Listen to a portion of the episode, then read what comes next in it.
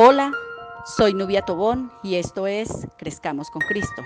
En el día de hoy los invito para que me acompañen a una serie de enseñanzas que se llaman fases o etapas de crecimiento. En esas etapas vamos a ver unas características sobre el bebé, sobre el niño y sobre el adulto espiritual. Entonces los animo para que tomen apuntes, para que abran sus corazones, que sea el Espíritu Santo hablando a través de estas maravillosas enseñanzas.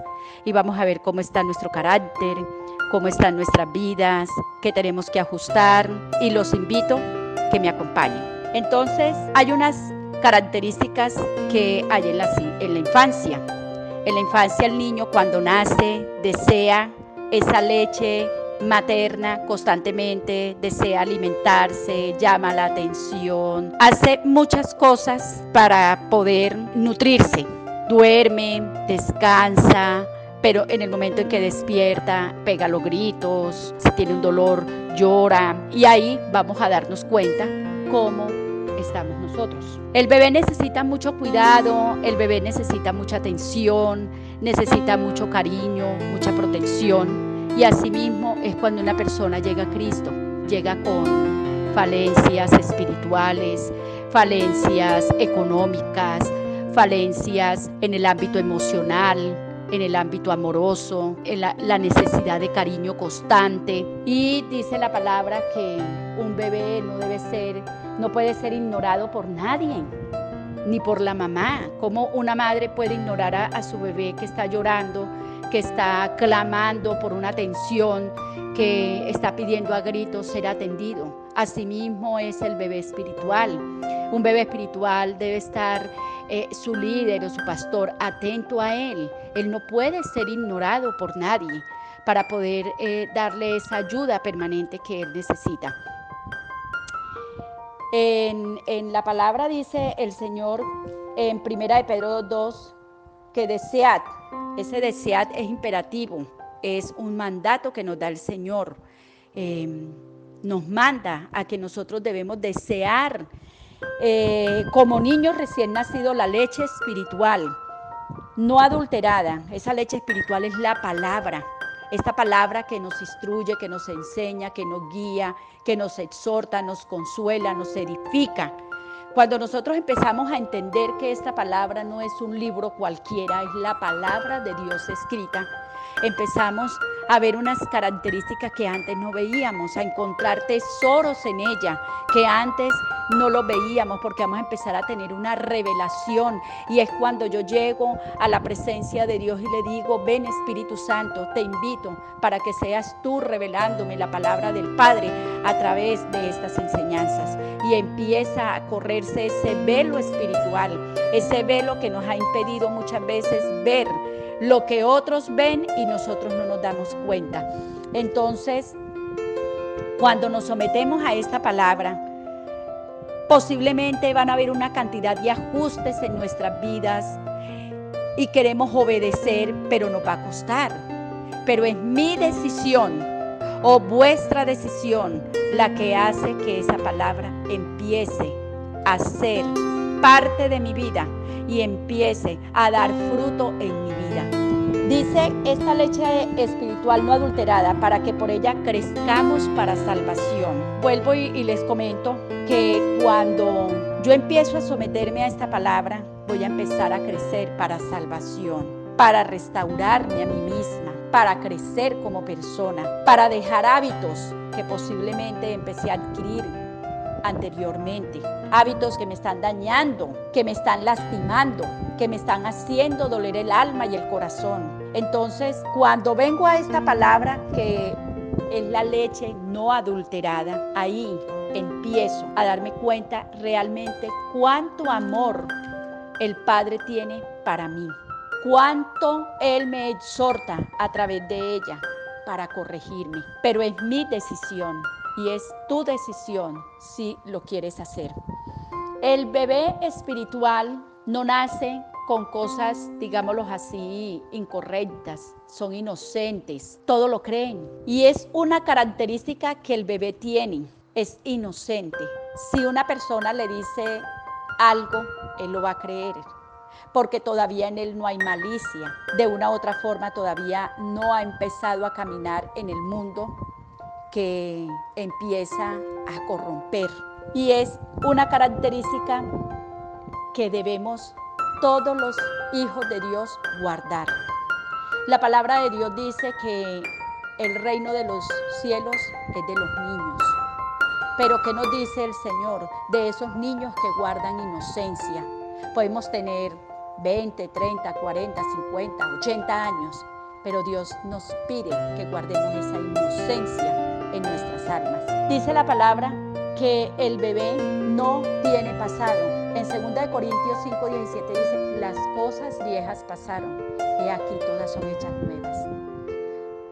Hayas hecho lo que hayas hecho, hayas vivido lo que hayas vivido, en el momento en que nosotros venimos a Cristo, la palabra dice que todo eso fue borrado, porque ahora vengo a empezar a tener una relación con el Señor y eso que un día de malas decisiones, de tomas incorrectas, de acciones que desagradaron a Dios, Él dice que Él las borra, porque empieza mi día cero a partir de ahí, cuando yo le digo, Señor, yo te recibo como mi Señor y mi Salvador. Entonces ahí se cumple, las cosas viejas pasaron y aquí todas son hechas nuevas. Y esa es una gran bendición, un gran regalo que Dios nos da. No debemos eh, permitir que todos esos pensamientos de todo lo que un día hicimos nos martiricen. Y es recordarle a Satanás, un momento, yo ya soy un hijo, una hija de Dios. Y ahora, ahora, en este momento, soy una nueva criatura y como nueva criatura no tengo pasado. Y así nos tenemos que parar los hijos de Dios. Recordar, recordarle al enemigo que cuando venga a traer esos pensamientos que nos van a martirizar, que nos van a hacer sentir mal, recordarle que las cosas viejas pasaron y que ahora somos una nueva criatura en Cristo Jesús. El bebé es ignorante, no lo conocemos todo. El bebé de una u otra forma, dice la palabra, que lleva cualquier cosa a su boca. ¿Qué está llevando a tu boca?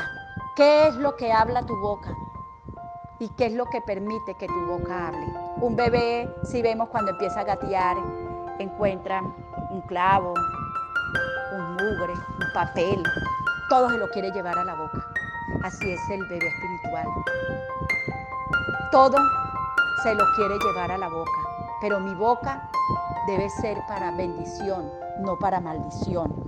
Y nosotros tenemos que tener eso muy, muy claro, que mi boca sea para bendición, para edificación, para hablar palabras de verdad y no de mentiras. Debemos dejar de ser ignorantes, dejar que las personas que vengan con algo que no está en la palabra, no, no, lo, no lo debemos tomar. En Efesios 4:4, 4:14 dice la palabra, para que ya no seamos niños fluctuantes, llevaros por doquiera de todo viento de doctrina, por estratagema de hombres que para engañar emplean con astucias las artimañas del error. ¿Te van a engañar? Yo aprendí algo una vez el Espíritu Santo me, me regaló una oración y Él me mostró, si lo que te hablan no está en la palabra, no lo creas.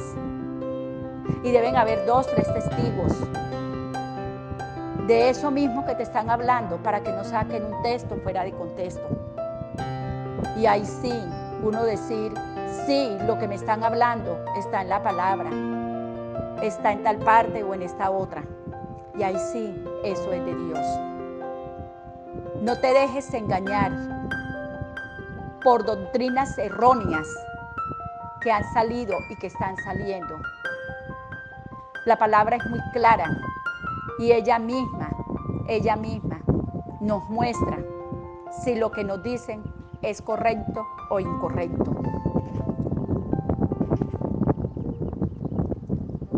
El bebé llama la atención, grita, se irrita. Es estas personas que de una u otra forma si no se les presta atención, se van a enojar, se van a irritar, llega un momento en que posiblemente van a dejar de hablarte.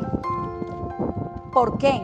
Porque ellos todavía quieren estar en esa condición de estar llamando constantemente la atención. Y ese llamar la atención es como el ternerito. Me traes, me llevas, me cargas, me animas, me consuelas, porque no quieren crecer, quieren quedarse ahí pegados, que todo el tiempo se les esté cargando, se les esté animando, se les esté haciendo todo, aún en las oraciones. Ora por mí, ora por mí. Es muy diferente cuando yo le digo a una persona, ayúdame a orar, porque dos, tres reunidos en el nombre de Jesús, la palabra tiene más poder. Y es muy diferente, ora por mí. Entonces uno ora, se desgasta, digámoslo así de una u otra forma, en clamor, en oración, en vigilia, en ayuno, lo que sea. Y la persona que realmente tiene que tomar su lugar en oración está acostada, viendo televisión, haciendo otras cosas y dejando de hacer realmente lo que tiene que hacer. Entonces en el Salmo 131, versículo 2, en verdad me he comportado y he acallado mi alma como un niño destetado de su madre, como un niño destetado está mi alma. No debemos ser distraídos ni dañados. La palabra de Dios dice, ¿qué te distrae? ¿Qué es lo que te está robando el gozo? ¿Qué es lo que te está robando el tener esa comunión con Dios? ¿Qué te distrae? Empieza a analizar. ¿Estás dedicándole más tiempo al celular, a la televisión, de pronto a los oficios, de pronto a las amistades, de pronto al gimnasio, todo aquello que el mundo hoy día te regala, te está distrayendo, te está apartando de sacar ese tiempo de intimidad con Dios. El Señor nos dice que no nos frustremos. Para crecer tenemos que dejar de frustrarnos por todos, de ser dañados por todo. Me dijeron y me enojé. No me saludó y me enojé. Me habló un poquito con la voz en alto, entonces me gritó. Por todo, estamos buscando siempre algo de que quejarnos, algo para buscar frustración. Empieza a analizar y empieza a hacer una lista que me frustra, que me daña, que me aparta de Dios, que me distrae, porque me dejo engañar por falsas doctrinas cuando yo tengo la palabra de Dios. La Biblia no debe ser un libro como para tener de adorno en tu casa cuando aprendamos que la Biblia es algo tan grande, tan hermoso y tan poderoso, siempre va a estar en nuestras vidas. Entonces, miremos por qué yo demando tanto cariño cuando el amor de Dios está ahí siempre en mi vida. Cuando Él dice en Romanos 5:5 que su amor fue derramado en mi corazón. ¿Qué es lo que tanto me frustra?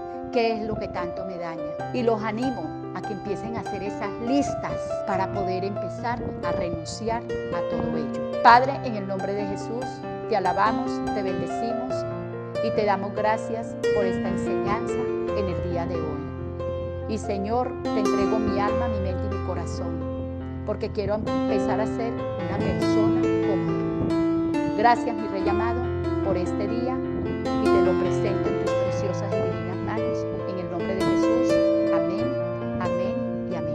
Y amados hermanos, en la siguiente clase vamos a ver esa niñez, cómo es el niño, cómo son sus características. Y los invito a que crezcamos con Cristo. Muchas bendiciones.